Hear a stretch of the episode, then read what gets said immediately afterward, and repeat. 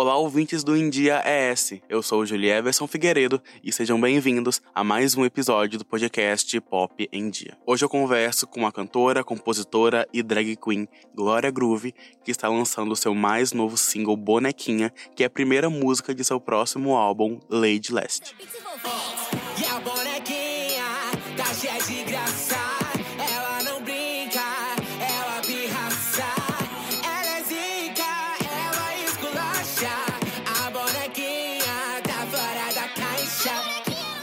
Esse é o primeiro lançamento solo da Glória Groove desde o EP A Fé, que foi lançado no final de 2020 e que foi um grande sucesso. Bonequinha vem com um clipe repleto de referências da adolescência da Glória, que é nascida e criada em Vila Formosa, na zona leste de São Paulo. Agora contou mais detalhes sobre esse lançamento, o que esse projeto representa para ela, a história por trás desse conceito e muito mais. Glória Groove, você está lançando Bonequinha, primeiro single de seu próximo álbum Lady Last. O que esse lançamento representa para você? O que você quis passar com o single e o que nós podemos esperar do novo álbum? Bom, Bonequinha é o primeiro single, né? O lead single do meu próximo álbum chamado Lady Last. E a escolha de bonequinha para abrir essa era é porque eu julgo ser uma música que traz uma sonoridade muito única, muito autêntica, né? Misturando essa coisa do funk com o rock. E que visualmente abriu pra gente um universo nostálgico, assim, que meio que abraçou referências góticas, referências meio de quebrada. E acabou nascendo, meio que acrescentando e dando muita, muito mais vida a esse alter ego da Lady Last, né? É, que acha que unifica isso tudo. Essa atitude meio punk com essa atitude meio rua. E acabou soando muito divertido, sabe? Soando como uma introdução legal. Uma música que dá muito a sensação do que vem a seguir nessa era. Então eu confio muito em Bonequinha como o que vai mostrar a cara da Lady Last, sabe? Ano passado, você lançou o EP A Fé com uma vibe mais romântica.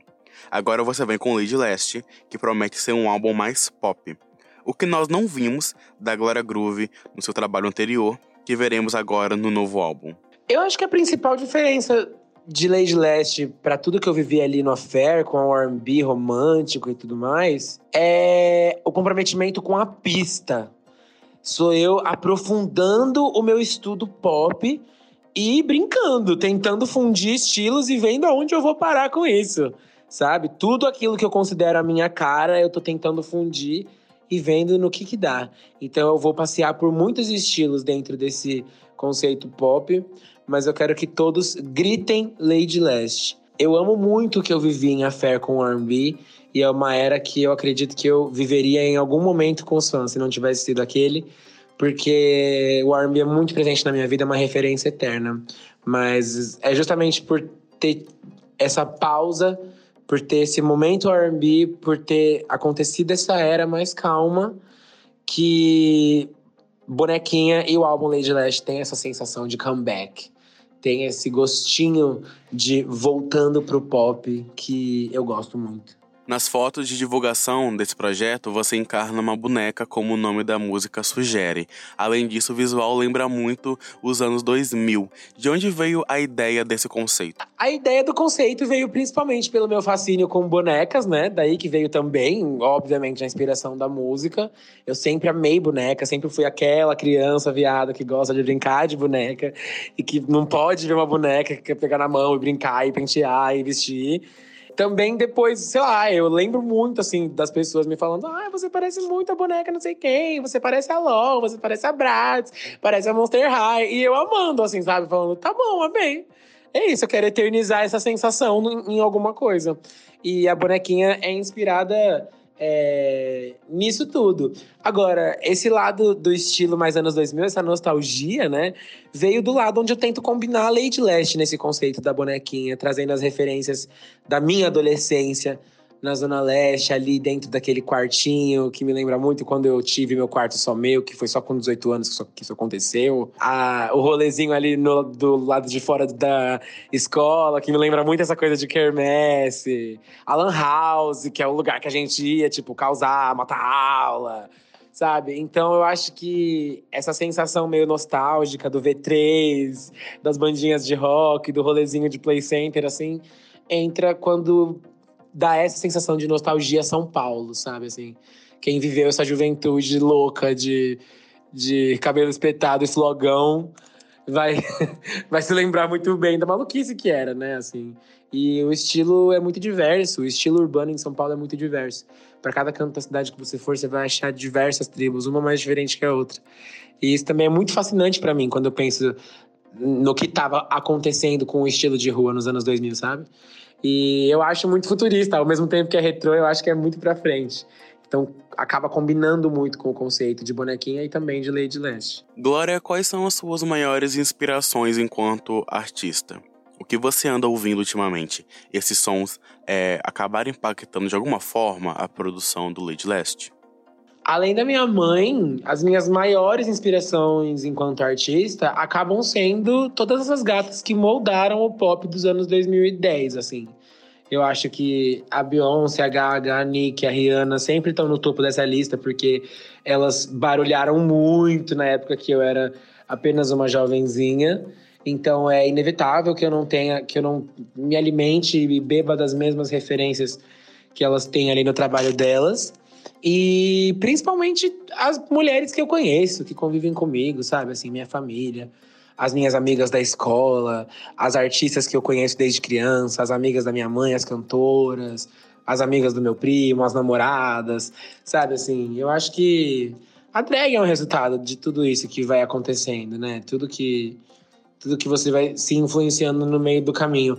Mas é, artisticamente hoje eu gosto muito da cena que tá acontecendo. Eu sou muito fã de Doja Cat, amo Lil Nas X, amo Caliutes, é, ouço, ouço muito som nacional também. A nossa comunidade faz um som aqui no nosso país que é muito sinistro.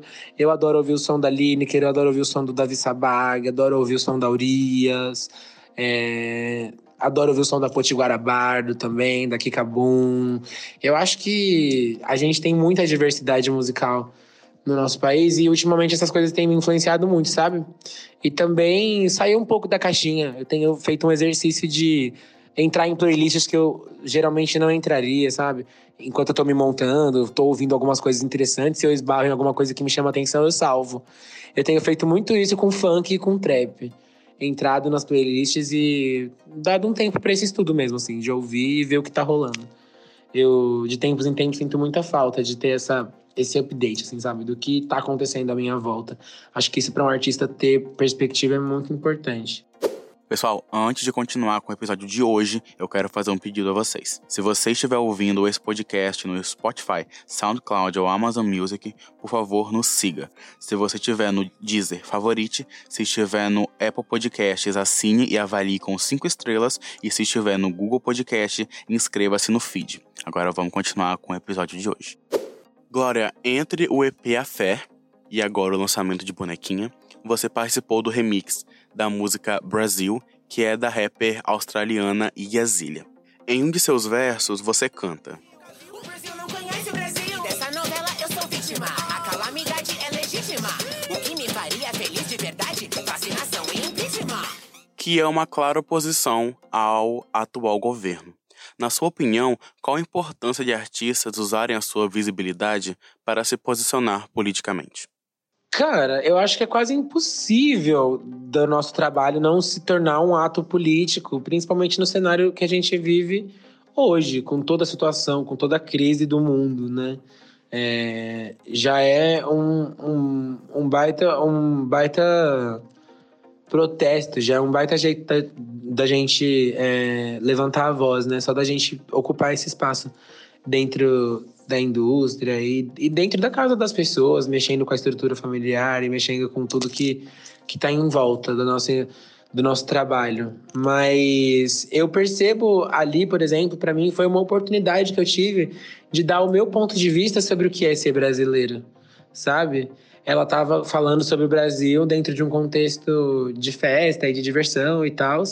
E eu tava ali de, de cara com a oportunidade do meu primeiro feat internacional com uma pessoa que eu admiro muito, pensando, cara, vou dar um panorama para quem estiver me ouvindo no mundo aí do que tá acontecendo aqui agora.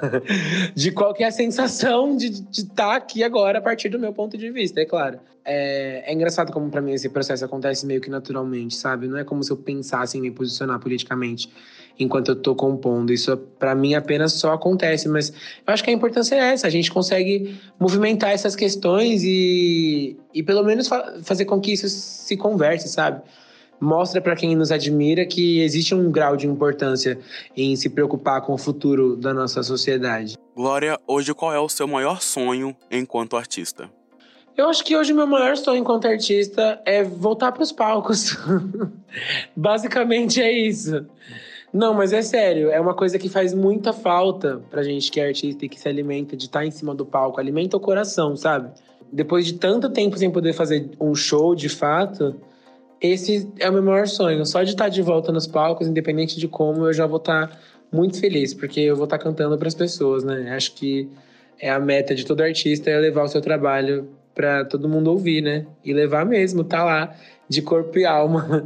então eu sinto muita falta do palco. Mas eu tenho muitos sonhos, ainda quero crescer muito.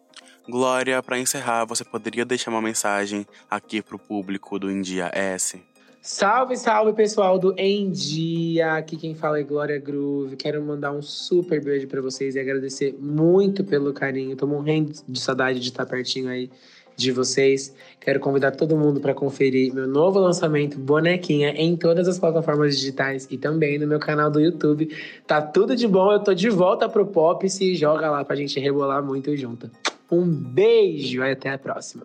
Muito obrigado, Glória Groove, pela entrevista e pela atenção. E por hoje é isso, pessoal.